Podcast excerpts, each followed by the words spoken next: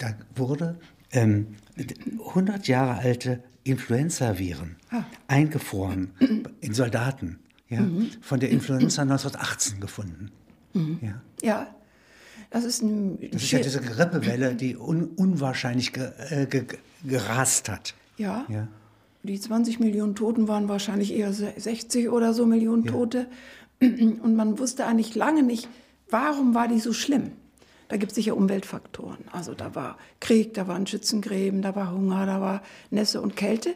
Aber dann gab es eben Tote, die konnte man ausgraben. Und das hat man auch getan im Permafrost in Island. Und man kann mit den heutigen Methoden selbst ein so schwieriges äh, Molekül wie RNA aus Stückchen wieder zusammenbauen. Dann brauchte man mehrere Anläufe und hat dann nachgewiesen, dass bestimmte Mutationen vorhanden sind im Erbgut, die dazu führten, dass besonders junge Leute krank wurden. Man kann auch jetzt gucken, wo dieses Virus noch ein bisschen ähnlich vorhanden ist. Und man kann eine ganze äh, Evolution der Influenza-Viren bis zum heutigen Tag, kann man aufgrund solcher Mutationen aufrollen. Ja, das ist ein sehr interessantes Experiment. Und das lebt noch weiter, ja, in dem Toten, ja? Nicht? Nein, da war es da war's zerstückelt. Man konnte das so, wieder heile machen. Heile machen. Ja, weil die, die, wenn man dann genügend viele Fragmente so übereinander legt, dass sie sich ergänzen, das ist wie bei dem Phönix, der ist ja 35 Millionen Jahre alt, da konnte man also aus vorhandenen Resten das Ganze wiederherstellen. Das ist, da sind Sie als Archäologin sozusagen tätig in so einem Fall. Richtig, ja. ja, ja. Man nennt das auch Archäovirologie zum Teil, ja. ja. Äh, sind Viren lebendig oder tot? Also, sie sind ja die ersten Biomoleküle. Sie sind replikationsfähig und evolutionsfähig, aber sie brauchen Energie von außen. Energie von außen muss nicht eine Zelle sein. Und dagegen wehre ich mich ganz vehement, das bin ich ein bisschen allein, sondern ich sage, es kann auch elektrische Energie, chemische Energie sein. Es gibt ja alle möglichen Möglichkeiten, auch Elektronen aufzunehmen und Stoffwechsel anzuheizen. Also Energie muss her. Deswegen, man sagt, die äh, biologischen Elemente, die selber sich vermehren können und Energie herstellen können, kann eigentlich keiner. Also ein Bakterium braucht ja auch eine Suppe, in dem es sich vermehrt und ein Embryo braucht einen, Uterus, um sich zu vermehren. Leben Viren oder sind Viren lebendig oder tot? Sie sind für mich genau die Grenze. Die ist nicht scharf. Die, die, die größten Viren. Brückenkopf beim Leben, ja? Nicht? Ja, die größten Viren sind ganz nah an den Bakterien. Die haben sogar schon ein Stückchen, ein paar Teile von der Proteinsynthesemaschine. Also die sind ganz nah am Leben. Die allerersten Viren sind reine Nukleinsäure, aber sind vermehrungsfähig. Also für mich ist das etwas dem Leben so nahestehendes, aber ansonsten kann man definieren, was man lebendig oder tot nennt. Für mich sind sie im Rahmen der Entstehung des Lebens der Beginn. Ich bin ein bisschen diplomatisch. Und man kann das Leben sozusagen, als, wenn man es als Ganzheit betrachtet, nicht? dann hat es ein Vorfeld. Nicht? Und das ja? ist das Vorfeld. Und dafür, dazu gehören Sie wahrscheinlich. Ja, nicht? die Viren gehören dazu. Oder auch die Viroide, die ja ich schon zu Viren nenne, das kann man, könnte ich mir vorstellen, wird bald allgemein akzeptiert.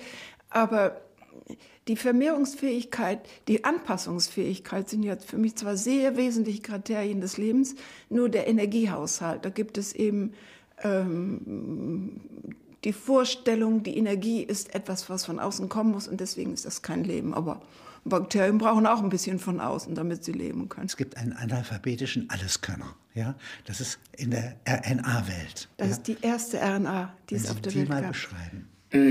ja. Was unterscheidet RNA von der Also, DNA? Ja, die RNA ist sozusagen ein Strang und die DNA sind zwei Stränge. Helix, ja. Ja, eine Doppelhelix. Und die, was man rechts tut, muss man dann, kann links noch eine Weile wettmachen. Insofern ist so eine Doppelhelix ziemlich stabil und nicht sehr variable äh, Struktur. Eine RNA, wenn sie einmal gebrochen ist, ja? Ja, oder sie kann sich umfalten, sie kann sich legen, sie bildet sogar eine Art Helix aus, aber die kann auf und zu gehen.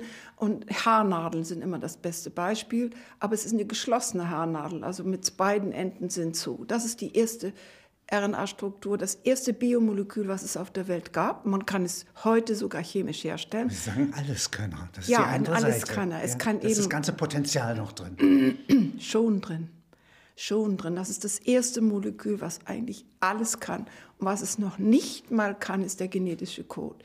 Wenn Sie mich also fragen, wenn ich die Evolution rückwärts gehe, Mensch, 22.000 Gene, große Viren, 2.500 Gene, HIV-10 Gene, Tabak-Mosaikvirus 3 Gene. Wo ist der Anfang? Und da sage ich null Gene.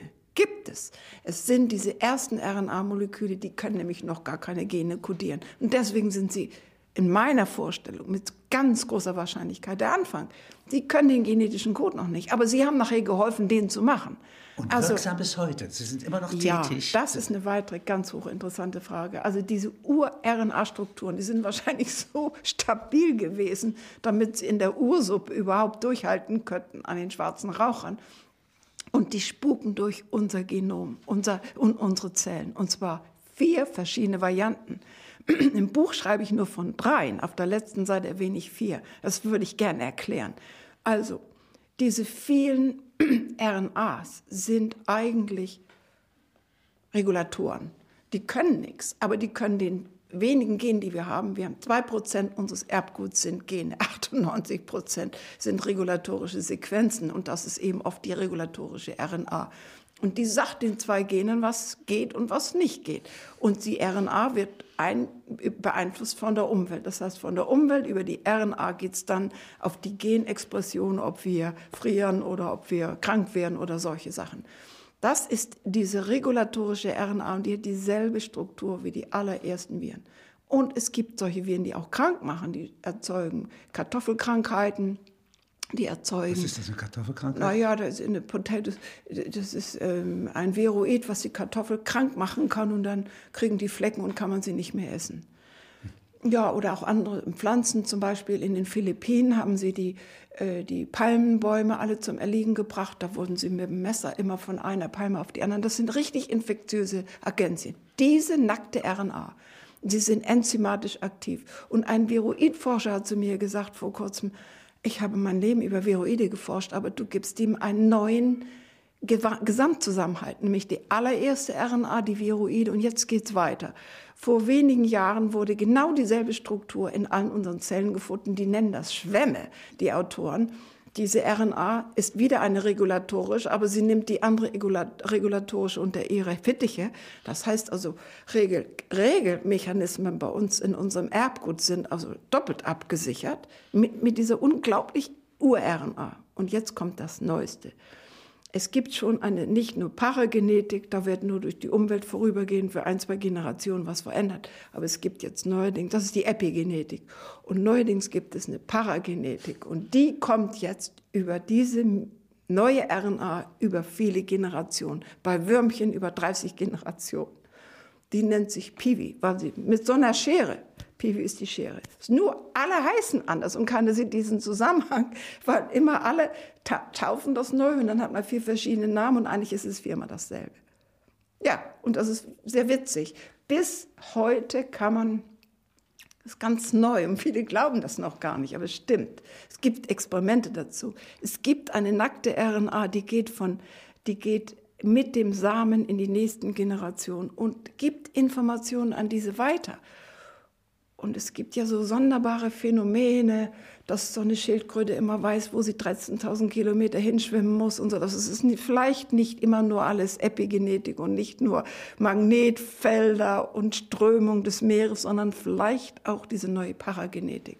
Und das ist dann schon ein bisschen Lamarck, denn wie definiert man Paragenetik? Als länger anhaltende, exogen erzeugte Modifikation also von außen an unserem Erbgut angebrachte Modifikationen, die aber länger anhalten als nur zwei Generationen. Das ist ja interessant. Epigenetik ist zwei Generationen. Da denkt man auch nicht, es sind zwei. Ich erkläre es mal in der Epigenetik. Wenn eine Mutter, und die ist ja am besten beim Menschen, ist die Epigenetik bewiesen bei der großen Hungerstudie in Holland.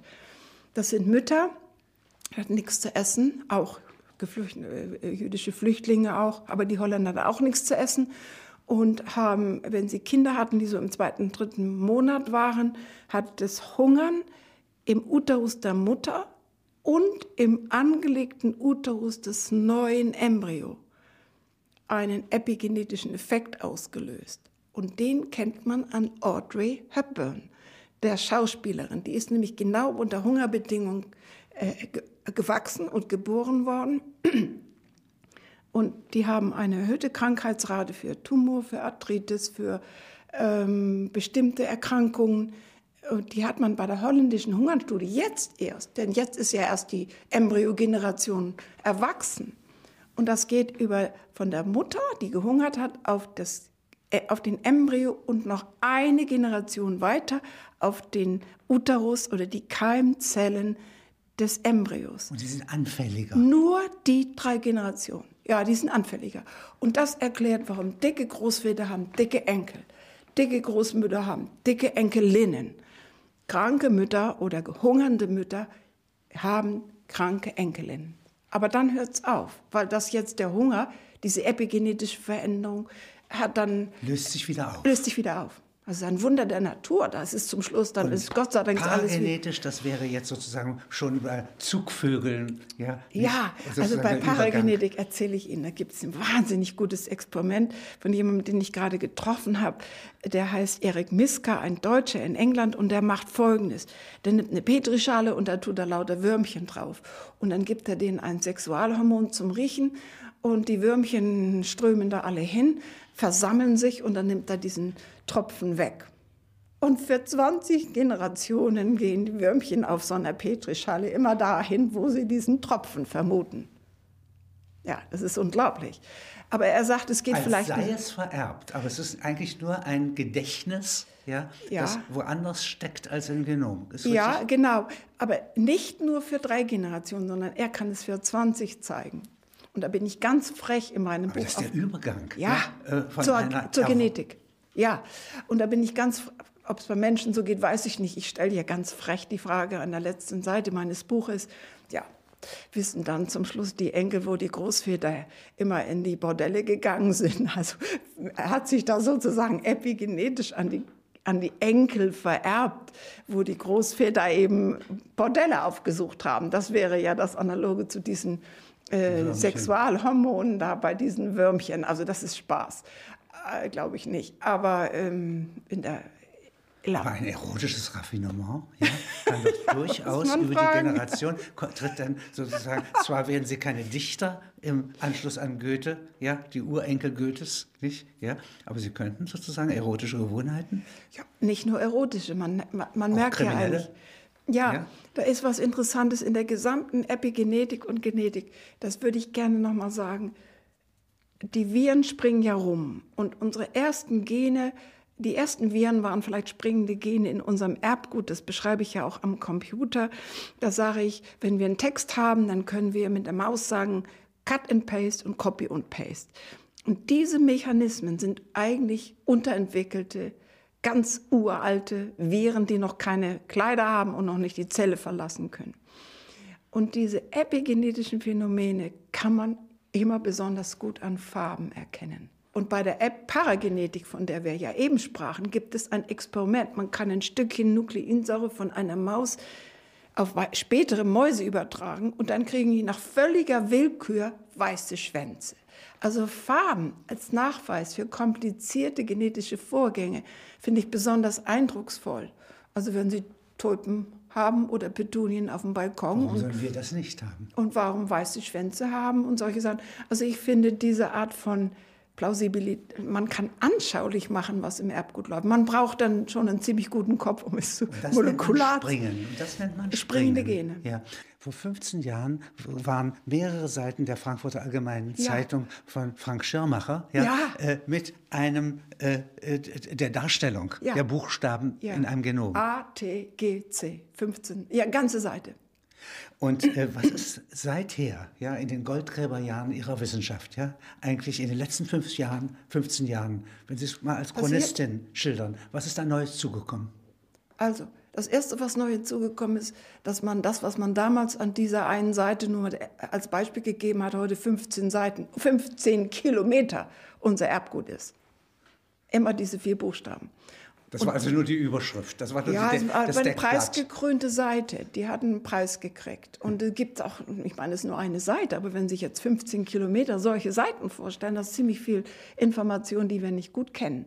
Und da gibt es ein Programm, das heißt ENCODE, Encyclopedia DNA Elements. ENCODE. Da also Enzyklopädie der Junk also der, desjenigen, der was man nicht erklären kann. Ja, was man nicht erklären kann. Und ob es Junk ist oder nicht, ist die Hauptfrage. Ja. Es ist wahrscheinlich das meiste kein Junk, sondern redet alles mit.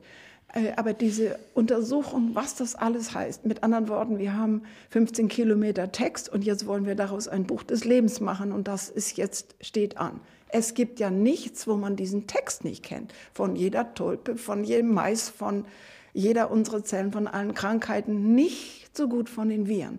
Weil man, das findet man so schwer raus. Deswegen sind die Viren ein bisschen noch im Hintertreffen. Aber da, äh, das ist sicherlich, dass man rausgefunden hat, und das ist erst im Jahre 2012 herausgekommen, wie wir mit, mit den Mikroorganismen umgehen, dass die uns machen und nicht wir sie, dass die unser Immunsystem prägen und nicht unser Immunsystem die. Die ganze Welt ist andersrum. Das haben ganz sicherlich, hat diese Seite zum Ausdruck gebracht. Das war ja zu dem Zeitpunkt, als das erste Erbgut analysiert worden war von Craig Venter und Jim Watson. Und seitdem gibt es ja nichts, wo nicht das Erbgut untersucht wird. Sie können es bald für 200 Euro, ich habe meins auch untersuchen lassen, für 200 äh, Dollar. das war aber damals nur, nur Teile davon. Also ich wollte schon wissen, was überall mit mir los ist. Manche Leute haben davor Angst, ich wollte schon wissen. Aber bald kann man bei jedem Doktor für 1000 Euro, bald sind es vielleicht nur noch 100, die wichtigsten Bereiche. Charakterbild. Ja, Krankheitsbild und dann die entsprechende Medizin. Das wird dann die personalisierte Medizin werden müssen. Man hat herausgefunden, jeder Krebs ist anders. Nicht nur jede Krebsart, sondern jeder Krebs in jedem Menschen ist anders. Das bedeutet natürlich, um Gottes Willen, was ist denn genügend gleich, dass die Medikamente, die ich einsetzen kann, für diesen Menschen auch nützen. Die kosten ja alle so viel Geld. Also muss die personalisierte Medizin kommen. Egal, ob man denkt, das ist eine Pharmaangelegenheit, das ist sicher auch eine Pharma. Aber auch dem Menschen nützt es ja, wenn er nicht ununterbrochen falsche Medikamente kriegt, denke ich.